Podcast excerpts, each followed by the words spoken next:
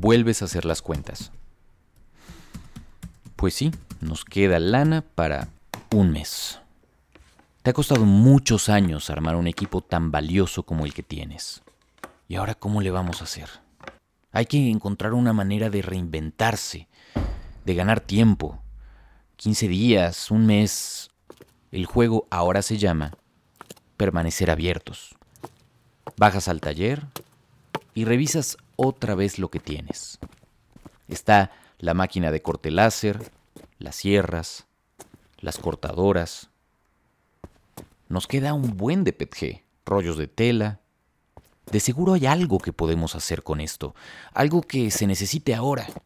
Esta es la historia que nos inspira en este episodio, en el que descubriremos juntos seis aprendizajes clave para que pequeñas empresas y negocios puedan navegar esta crisis de forma creativa y sobrevivir a ella. Yo soy Juan Luis Rodríguez Pons y esto es Días Extraordinarios, el podcast libre de miedo en tiempos de cuarentena por el COVID-19. Cada martes y viernes tenemos una cita aquí para hablar de las maneras en que los mexicanos estamos usando el ingenio para enfrentar estos días de contingencia. Descubriremos historias inspiradoras y propuestas creativas, conexiones humanas en distanciamiento social y también preguntaremos a expertos si lo que estamos sintiendo es normal y por qué hasta que nos podamos abrazar de nuevo. Estos que estamos viviendo son días extraordinarios. Días extraordinarios. Días extraordinarios.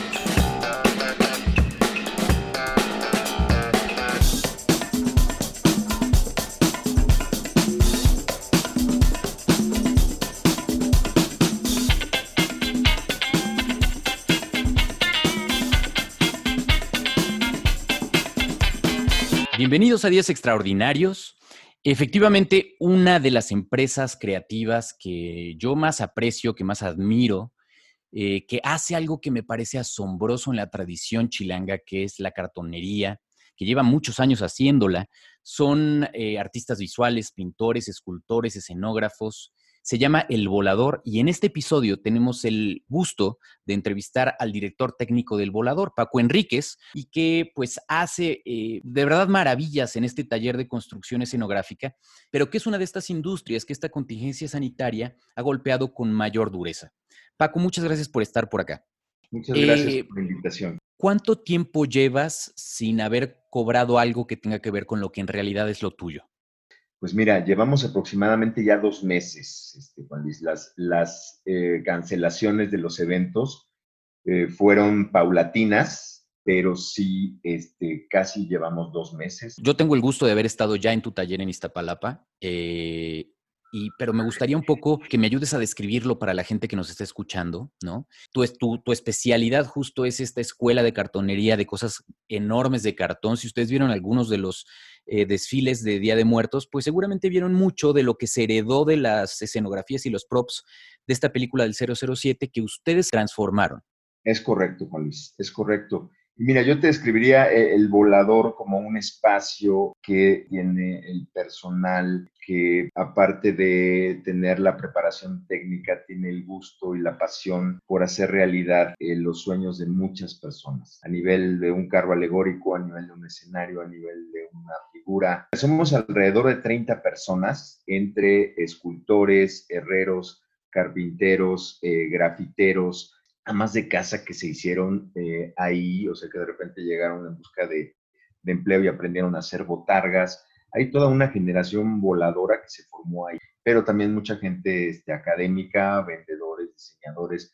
Hoy los tiempos este, nos solicitan pues tener ya ahora diseñadores este, CAD de estos que diseñan en 3D. El, el, el punto creo que donde convergemos es que todos ellos son muy apasionados de lo que hacen. Y que como escuchábamos al inicio, pues es extender lo más que se puede este tiempo, ganar semanas, ganar tiempo con la intención de conservar al volador con vida. Y ahí comenzó un aprendizaje del que pues ahora nos vas a compartir seis puntos de cómo ha sido esta transformación del volador en otra cosa con la intención de poder sobrevivir a estos tiempos eh, y a estos días extraordinarios. Antes de entrar a ello, mm, ¿cómo fue entonces el momento de donde, donde pasas de la preocupación al tengo que hacer algo? Hicimos un alto y revisamos este, nuestras cuentas. Nosotros somos un taller que paga renta, este, que paga vigilancia, que pues, paga todos sus empleados, todos los empleados están dentro de, de la ley. Y entonces, pues vimos cuáles eran los recursos de la empresa y cuánto podríamos llegar a aguantar con esos recursos. No me acuerdo que en ese momento dijimos, pues mira, podemos aguantar un mes, este, que es más o menos lo que se tiene planeado, pero si esto pasa del mes, pues inmediatamente tendríamos que cerrar. Si no hacemos nada, si no recibimos ningún pago, si no vendemos algo más, tendríamos que cerrar. Entonces, pues en paralelo fue ir como planeando semana a semana, ¿no? Esta semana, mira, va a pasar esto y lo vamos a hacer así y vamos a intentar que fue la primera semana en donde intentamos lo de las caretas. Estamos fabricando estas caretas de protección este, de PETG, que es como la barrera que tienen ahorita este, las personas. Eh, regularmente se, usaban así como para esmerilar y que no te caigan esquirlas. Es una, este, pues sí, una careta de un, de un material este, transparente, que puede ser PETG, puede ser acrílico, puede ser este, polipropileno y, esto es una barrera de protección para los ojos, para la nariz, este, para la boca. Que son los puntos importantes a cuidar en este, con este virus. Sí, claro, o sea, nosotros empezamos a usar el material que regularmente usábamos para termoformar. El termoformado es un proceso en el cual tú pones una matriz de una figura, eh, se calienta con, a base de hornillas y después se succiona y queda eh, la forma de la figura, ¿no? Entonces, con estos rollos de material empezamos a fabricar estas este, caretas, ¿no? Empezamos a ver en las redes sociales, pues sí, cómo se hacían en algunos otros países. Entonces, pues creamos ahí nuestro método, una pequeña línea de producción y empezamos a buscar este, quiénes las podían utilizar. ¿Y sucedió? ¿Se empezaron a vender? Fíjate que sí. De primera instancia, este, esto fue como una iniciativa con unos compañeros que son diseñadores industriales nos dijeron, oye, están solicitando en hospitales. Obviamente estas de los hospitales deben tener características, este, no tienen que tener pegamento, tienen que ser de materiales este, que se puedan meter a, este, a limpiar muy, este, muy de fondo.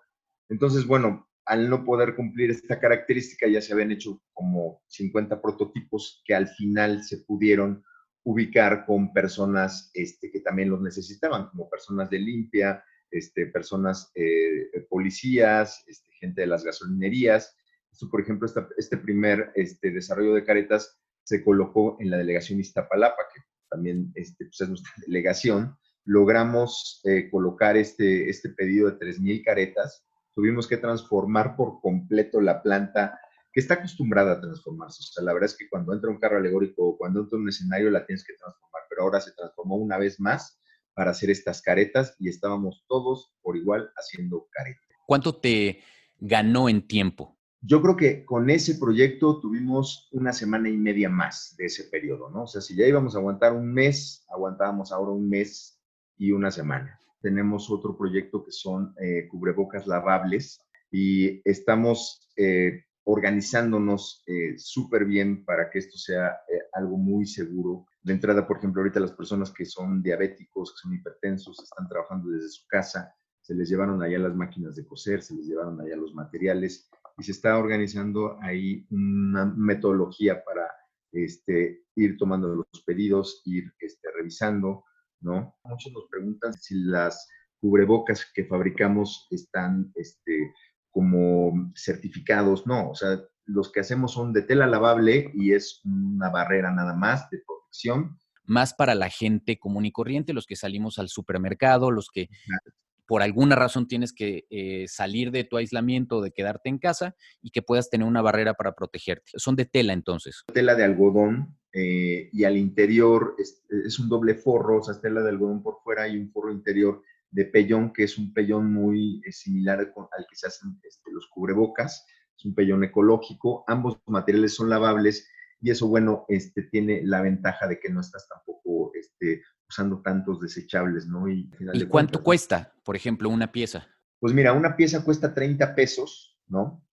Por algo que te va a durar un mes o dos meses, ¿no? Es, es una prenda que, que, se puede lavar. Perfecto. ¿Y pueden, puedes tú vender desde una pieza hasta las que sean, las que se necesiten?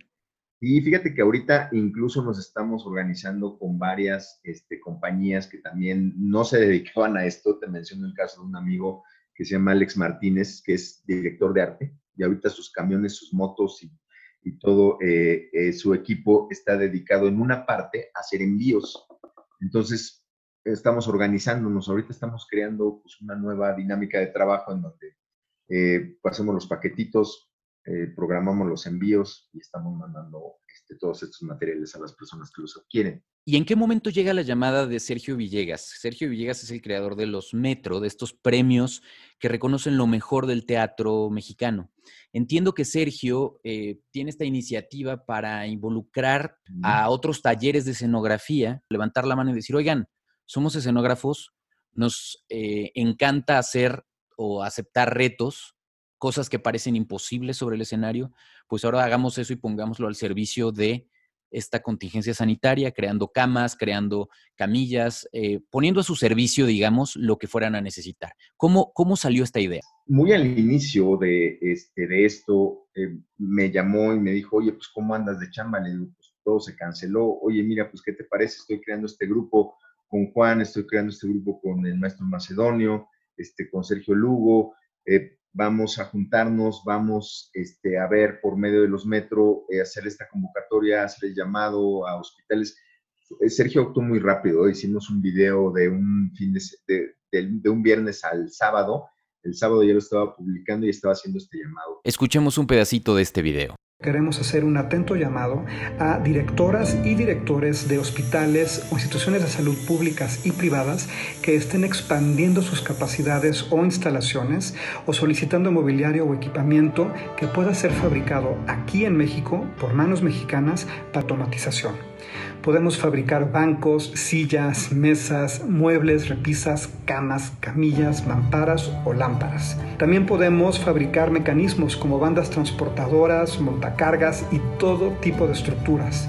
En el teatro somos buenísimos para hacer cosas ligeras, rodantes, giratorias que se doblan, se desdoblan y están fabricadas a la medida, con mucho ingenio, a muy buen precio, con excelente calidad y sobre todo que se pueden fabricar en chinga ya. Si necesitas fabricar algo urgentemente, comunícate al mail que aparece en pantalla y los Metro te canalizaremos con un taller de realización aquí en la Ciudad de México. Este mail al que hay que escribir es realizadores@premiosmetropolitanos.com. ¿Y cómo les fue? Esto lo están administrando de una manera muy organizada Sergio y, este, y los Metro y creo que ahorita es donde va a empezar más a detonar toda esta este, iniciativa. Tenemos compañeros que se dedican a la automatización, como Juan Vargas, por ejemplo. Hay personas que se dedican más, hacen trabajos impresionantes de carpintería, este, como el taller del maestro Macedonio, legendario, ¿no? Este, y otros que hacen más herrería, como Sergio Lugo, o sea, van organizándonos de acuerdo a la, a la solicitud es enfrentar de manera creativa esta crisis que es uno de los puntos por los que creamos este podcast. Y ya que estamos hablando de reinventarse, me gustaría Paco que nos compartieras ahora estos seis tips que preparaste para navegar esta crisis de manera creativa y sobrevivir a ella. ¿Te parece bien? ¿Le entramos? Claro, claro que sí. El primer punto que nos compartes es crea conciencia de la salud y la higiene. Hace como dos meses iniciamos con este tema de no vamos a saludarnos de beso, no vamos a saludarnos de mano, hasta que llegamos al punto en donde dijimos, bueno, señores, miren, ya no es una sugerencia, ahora va a ser este, una obligación de nosotros llegar, lavarnos las manos, usar los cubrebocas, este, vamos a espaciarnos a la hora de la comida, tenemos un pequeño comedercito, ahora ya no van a comer los seis personas que comen ahí, ahora van a comer de a dos, de a dos y de a dos. Entonces, son situaciones que de repente nos toman este, por sorpresa, pero que tendríamos que tener en conciencia incluso en épocas este, normales, ¿no? Eh, la higiene, la, prevención de accidentes, este, etcétera, etcétera, es algo que muchas empresas no tomamos en cuenta, ¿no? Yo creo que este es uno de los grandes aprendizajes primero, o sea, pues que tienes que cuidar a tu gente, tienes que cuidar a tu equipo, tienes que cuidar tú. Y no, no solamente de que sea en el taller cuando lo hacen, ¿no? O sea, decimos, bueno, es que no tiene caso que lo hagamos aquí, lleguen a sus casas y no lo hagan, ¿no? A mí me ha tocado este, casos de ir con las chicas a entregarles material y veo que están usando el cubrebocas, tienen su baldecito de agua ahí para limpiarse las manos, para lavarse las manos al entrar y salir. Entonces, creo que es algo este, positivo esta parte que nos está este, dejando esta, esta primera enseñanza, ¿no? El segundo aprendizaje es mide y organiza tu negocio. Tener el conocimiento de qué haces, cómo lo haces este, y por qué lo haces muchas veces es algo que tampoco, en, lo cual no, no reparamos, ¿no?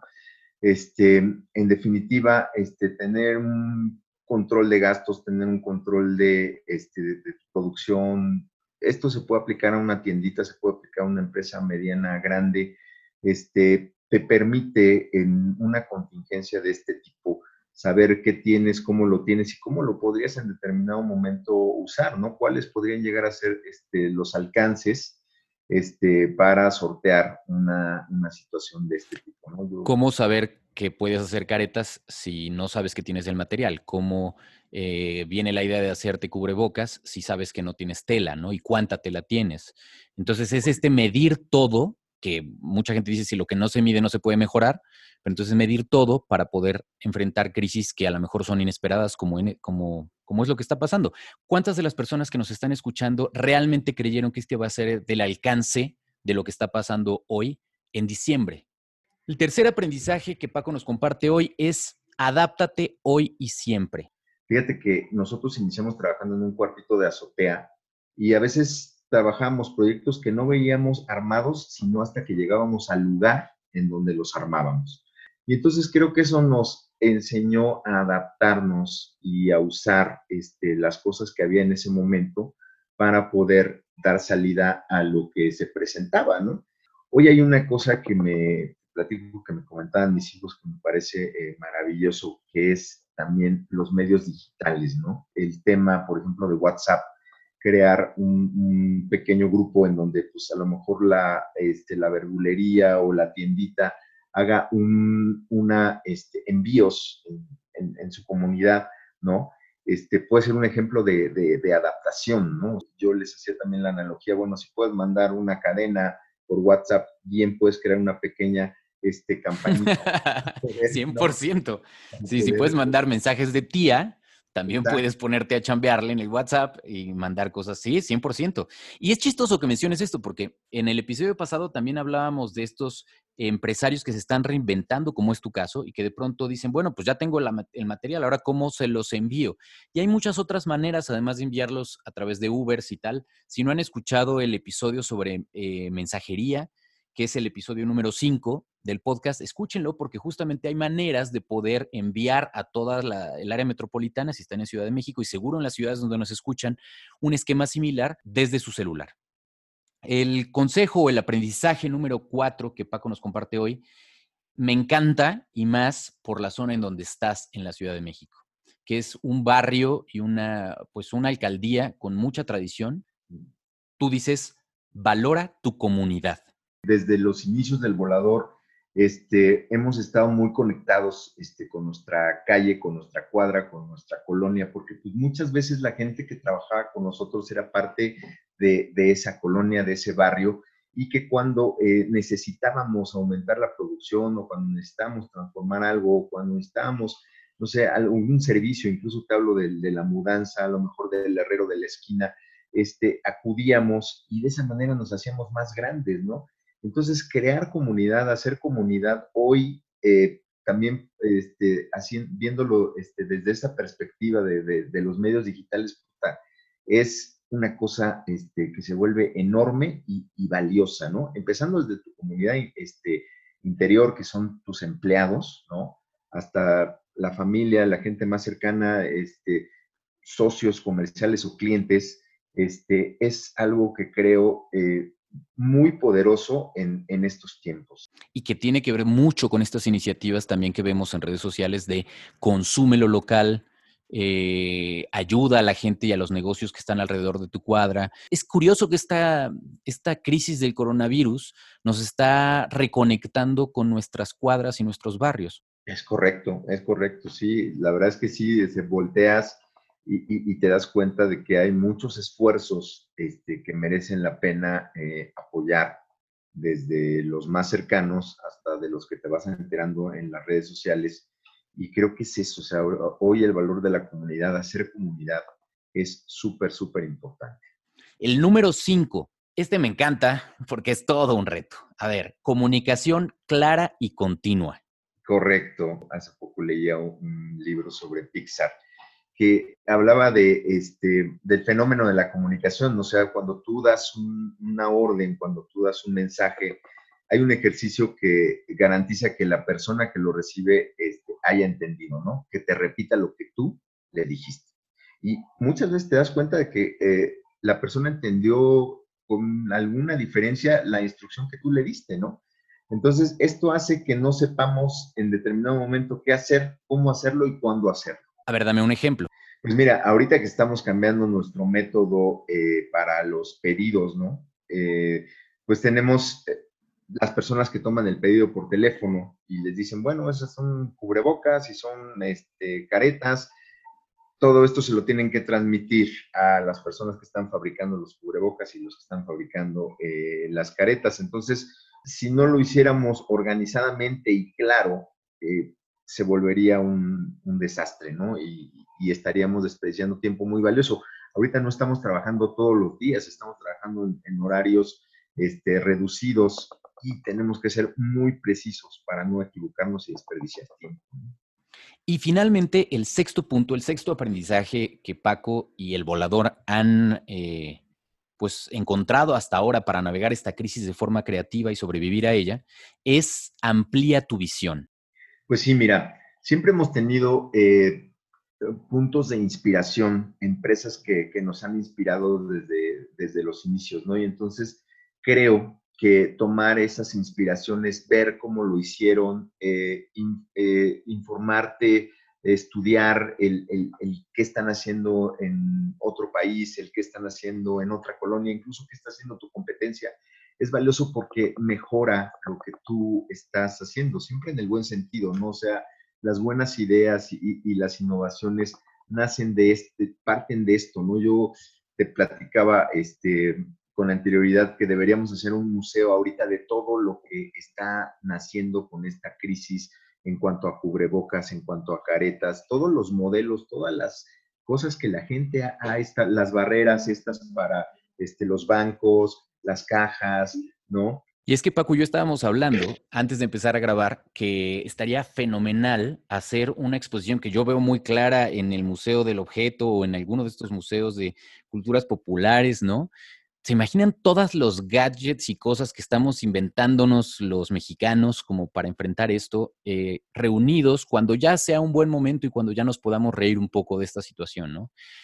¿Sabes qué es una cosa que he estado pensando en estos días? El, el, si realmente los microempresarios mexicanos vamos a aprender la lección eh, y vamos a aprender a hacer un fondo para contingencias como esta.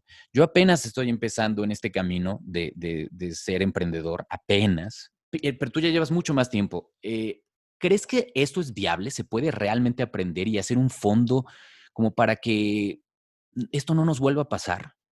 Fíjate que yo soy un creyente este, de, la organización y, tuvimos la fortuna de tener un aprendizaje previo a, a todo esto. Para mí el 2010, cuando participamos con estos equipos internacionales que hacen Olimpiadas, Juegos Olímpicos y todo, yo cuando llegué a trabajar en esa producción de los festejos del Bicentenario, era el único que no sabía eh, manejar Excel. Llegué y vi las computadoras de todos y vi Excel prendidos y dije, pero ¿por qué tienen Excel todos si estamos haciendo aquí escenografía? ¿Por qué miden este, cuántas cosas le caben a un camión? ¿Por qué miden los días que nos faltan para esto, ¿por qué miden esto? Entonces, entré en ese mundo de, la organización, entré en ese, en ese, mundo de los controles, entré en ese mundo este, de los manuales y te juro, yo soy artista visual, yo soy egresado de la Nacional de Artes y jamás me imaginé estar... y el lugar común de, y yo quería estudiar esto para no llevar matemáticas. nunca me imaginé haber hecho tantos manuales, este, tantos este, cálculos, que al final se me hicieron apasionantes y una manera de tener un control y de prevenir un, riesgo, ¿no? Te voy a contar una anécdota muy, muy rápida este, de, ese desfile. Yo estuve encargado de, la producción de los carros alegóricos y eh, mi jefe directo era un señor, es un señor italiano, se llama Marco Astarita. Este, y para probar eh, mi plan que yo tenía de, este, de las creo que ocho grúas que tenía apostadas en Paseo de la Reforma por si algún carro alegórico fallaba. Este, me dijo, bueno, este es tu plan, ok, perfecto. Y ya sabes en cuánto tiempo, este, pues ya, yo me imagino que 15 minutos. Bueno, mañana quiero aquí en la recta del autódromo, porque ahí ensayábamos, que cites a los dos tipos de grúa y este, simules una falla y midas con reloj cuánto tiempo nos va a llevar. Le digo, ¿de verdad? Me dice, sí. Ese es el método que, ellos ya tienen probado. Esos son como los, este, eh, las cosas que ellos hacen para que si algo falla, sepas este, qué hacer, ¿no? Fíjate que esa enseñanza yo este, creo que fue eh, en mucho la que en este momento está siendo clave para poder este, salir adelante de, esto, que, tenemos esa capacidad de, este, de controlar y medir eh, lo que estamos haciendo. De verdad, Paco, te aprecio muchísimo el que compartas esta visión de cómo el volador pues está ganando tiempo, ¿no? Eh, lo dices creo muy bien y es una palabra muy precisa, resistencia. Es otra manera de resistir, es resistir para que cuando esto recupere cierto aire, cierto oxígeno, eh, siga abierto el volador y siga volando. Un saludo a todos por allá hasta Iztapalapa. Si alguien quiere comprar caretas o quiere comprar eh, cubrebocas, ¿cómo le hace para ponerse en contacto contigo? Nuestro WhatsApp es el 55 32 32 68 43. Ahí están atendiendo todos los pedidos y esperamos de verdad este, apoyar a mucha gente. Te quiero comentar también, y es importante, este, estamos haciendo donaciones de principalmente de caretas a algunos hospitales. Eh, parte de lo que la gente paga por las, por las caretas, hay una parte que nosotros este, donamos. De repente se donan 20, 30, 40 caretas a los hospitales que vamos viendo y nos lo van este, solicitando. Si yo quisiera comprar una careta, por ejemplo, ¿cuánto cuesta? Una careta cuesta 70 pesos de un buen calibre. Es algo que te va a durar dos o tres meses también bien cuidado, sin ningún problema. Entonces, la recomendación sería que te compres el cubrebocas y la careta. Y aunque ya sé que los tengo cansados con eso, pues no voy a dejar de insistir. Quédense en su casa, pero si tienen que salir por alguna cosa, esto les puede ayudar, incluso en el transporte público. Eh, pues muchas gracias, Paco, y la mejor, la mejor de las suertes. Muchas gracias, Juan Luis. Nosotros también apreciamos este, que difundas este, todo esto. Eh, yo personalmente admiro mucho tu trabajo. Es este, nos conocemos desde ese primer desfile de Día de Muertos y créeme que admiramos mucho tu labor y mucho tu trabajo. Y algún día se me hará, algún día se me hará, porque sí se nos hará y porque vamos a salir de esta, ya lo verás, este, el poder desfilar, que es una de las experiencias que yo siempre he querido vivir, de ser parte de, de todos esos disfrazados, de esas personas disfrazadas en el desfile. Así que espero pueda suceder pronto. Te mando un abrazo fuerte. Igualmente, Juan Luis, muchas gracias. Y a ustedes que escucharon este episodio y que ya se suscribieron al podcast para no perderse ni un solo capítulo, gracias en serio. Esta semana tuvimos un crecimiento muy importante de escuchas y eso se los debemos a ustedes. Así que gracias, gracias, gracias, gracias. Estemos en contacto. Me encanta leerlos y saber cómo van en esta cuarentena que ya cumplió los 40 días. Yo la verdad es que hace unos días no la estaba pasando tan bien, pero ahí voy, ahí voy. ¿Ustedes cómo se sienten? ¿Cómo van? ¿Les han servido estos episodios? ¿En qué momento los hemos acompañado? ¿Lavando platos o ya cuando ya están a punto de acostarse? Escríbanme por favor a arroba Juan. Pons, tanto en Twitter como en Instagram. Un buen ejemplo de esto es el mensaje de Ale Rubiralta. Un gran saludo a ti y a tu familia y me encanta que como dices te estés devorando los episodios. ¡Qué bueno! Gracias por las cosas bonitas que me escribiste y me da gusto saber que te identificaste con el episodio de los mensajeros, de los repartidores. Dices que tú estás en contacto con ellos por tu negocio. Pues genial. Hoy de hecho les quiero pedir un favor. ¿Conocen a alguien a quien le servirían estos seis tips que nos dio Paco para navegar y sobrevivir a esta crisis? Por favor, en este momento compártanle este podcast. Esto es como el juego de la papa caliente Compartan estos tips y no se los queden. Estoy seguro que a alguien les serán de mucha ayuda. Los espero en el próximo episodio y mientras tanto, en lo que nos podemos abrazar de nuevo, les deseo que ustedes y sus familias estén muy bien.